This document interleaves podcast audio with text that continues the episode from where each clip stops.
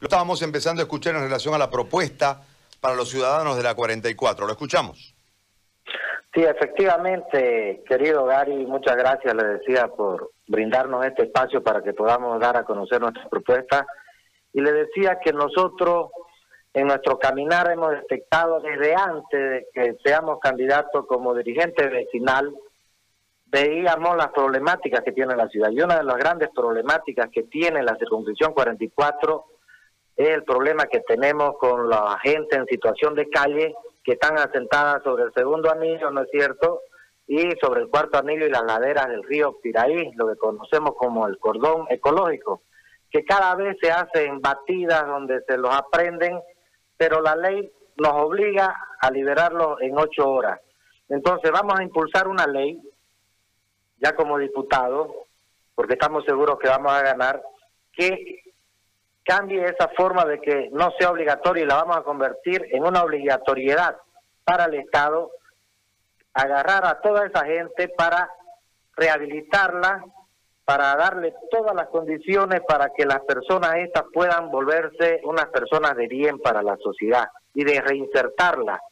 Nosotros fuimos parte como Federación de Juntas Vecinales de un equipo que se conformó interinstitucional donde prácticamente hemos trabajado varios meses para solucionar este tema. Ya hemos visto fuentes de financiamiento, ya hemos visto este, tanto del nivel central, de los tres niveles del Estado que le compete, gobernación y municipio, ¿no es cierto?, y nivel central, para que esto lo podamos hacer y podamos erradicar este problema que tenemos en la ciudad de Santa Cruz y seguramente que servirá para que puedan erradicar en el resto del país. Ese es uno de los grandes problemas que vive día a día nuestra población nuestra circunscripción. Otro de los temas que queremos plantear, que son de nivel general, pero que es un mal que nos afecta a todos y, también a los ciudadanos de nuestra circunscripción, es la corrupción. Sabemos que hay leyes que se han hecho en este país para castigar la corrupción, pero Aquí no pasa nada, los corruptos se ventean, la hemos visto a Nemesia Chacolio con que se ventea, porque solamente de ladrón no pasan. Y si hay algo que creemos que es la mayor vergüenza que puede tener un ciudadano en cualquier parte del mundo, es que le digan traidor a la patria.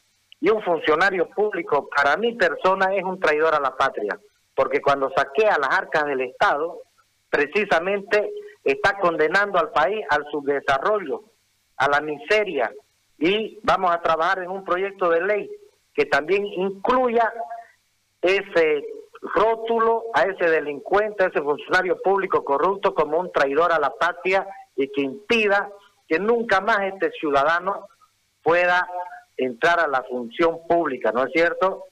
Otro de los problemas, otro de los planteamientos que queremos hacer y que venimos trabajando con la dirigencia vecinal y varias instituciones en la circunscripción es implementar unas brigadas médicas que nos permiten hacer un rastrillaje este, que sea preventivo y también encontrar a aquellas personas que están con problemas de salud de forma bimestral. Hay que hacerlo, hay que acercar la salud hacia la, hacia la gente. También le estamos proponiendo o nos han pedido de que luchemos y lo vamos a hacer de que creemos institutos, institutos técnicos para que la gente pueda reinsertarse inmediatamente, termine su, sus estudios, pueda ir a ejercer un empleo de forma capaz, o sea, bien capacitado, ¿no es cierto? Porque necesitamos que la gente trabaje, porque ahora más que nunca, porque la pandemia prácticamente nos ha golpeado a todos, veíamos unos informes que nos dicen que cerca de 500 mil empleos se van a caer en esta, producto de esta pandemia. Y que el número de pobres va a elevarse aproximadamente a 700 mil personas y eso es preocupante. Tenemos que inmediatamente capacitar y generar fuentes de empleo inmediatas que la población pueda acceder a ellas para reactivar la economía. Estamos planteando en salud también un seguro universal que nos permita por lo menos otorgar a los ciudadanos un número mínimo de prestaciones gratuitas, pero que respondan al perfil epidemiológico de nuestra sociedad y que permita al ciudadano boliviano ser atendido en cualquier parte del país con la presentación de su carnet de identidad. También estamos planteando y vamos a impulsar estas leyes para que la salud sea totalmente descentralizada. Nosotros creemos que el mal endémico que tiene este país es el centralismo. Por lo tanto, planteamos que la salud, la educación tienen que ser administradas por las gobernaciones y los municipios, tienen que irse hacia el territorio para ser bien administradas y también como conocedores de la de los problemas que viven en cada territorio, ¿no es cierto? Porque no son los mismos problemas que tenemos en Santa Cruz o en algunos municipios de Santa Cruz como los que tienen, por decir, Oruro, Potosí. Tiene que descentralizarse. Para nosotros identificamos que el mal endémico que tiene este país es el centralismo. Y lo escuchaba usted atentamente, querido Gary, cuando hablaba de que no nos defendieron y nosotros fuimos críticos cuando nos tocó defender este o por lo menos apoyar el tema de la salud. Nuestras autoridades nos traicionaron y eso es la verdad, o se rindieron, no sé qué pasó. Pero en salud usted hablaba de las competencias que tienen los tres niveles del Estado. Hablaba que el gobierno tenía que dar los ítems, gobernación y municipio, infraestructura y equipamiento, ¿no es cierto? Entonces, lastimosamente nuestras autoridades le metieron la mano a las arcas del municipio y tanto de la gobernación para pagar la función que tenía que cumplir el Estado, porque se rindieron, porque no lucharon. Si hubiéramos luchado, si hubiéramos peleado y le hubiéramos sacado los ítems de salud al gobierno central, sencillamente en Santa Cruz, por así darle un ejemplo, tuviéramos en cada distrito un hospital de segundo nivel, pero no se hizo. Es por eso que la gente se acobardó, es por eso que salimos los 21 días cansados, cansados de que el más nos estropee, pero sobre todo también repudiando esa actitud de nuestras autoridades que se dejaron vencer, que no lucharon, que nos traicionaron, que traicionaron Santa Cruz. Se repartieron la tierra acá en Santa Cruz como les dio la gana para ejercer un dominio político desde el centralismo y desde el occidente. Y acá se callaron, aquí hubieron alcaldes que se sentaron con ellos a cambio de migajas de unas cuatro cuadras de pavimento, de una posta sanitaria, pero traicionaron Santa Cruz. Y en eso yo estoy muy de acuerdo con usted. Ahora yo le hago una consulta eh, relacionada a la, a la coyuntura de este momento. Eh, según la OMS, esto no será coyuntural, sino que tendrá para salir del panorama crítico a nivel planeta, dos años durará esta cuestión, según lo que han dicho hace un par de días. En ese marco nosotros tenemos un condensado clima lamentablemente totalmente condicionado por el tema de orden político. La gente eh, ha entendido de a poco de que las necesidades en salud tienen que ver con personal hasta equipamiento. Y esto nos mete en un clima de situación altamente preocupante porque no hemos terminado el primer oleaje según las propias autoridades en salud. Ya vendrá el otro y así sucesivamente. Y si tenemos la proyección de que llegaremos a dos años más en este marco, con el sistema precario de salud que tenemos, sin ninguna duda, los próximos gobiernos nacionales o territoriales van a tener una gran tarea para tratar de alcanzar el pillo al trote, como se dice aquí en Santa Cruz, y es difícil alcanzar un pillo cuando está al trote.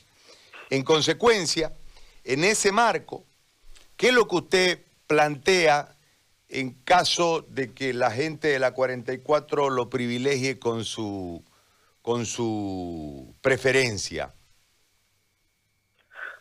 Querido Gary, nosotros como creemos y yo de forma personal que también creo en lo que estamos planteando, para nosotros siempre hemos privilegiado la vida primero.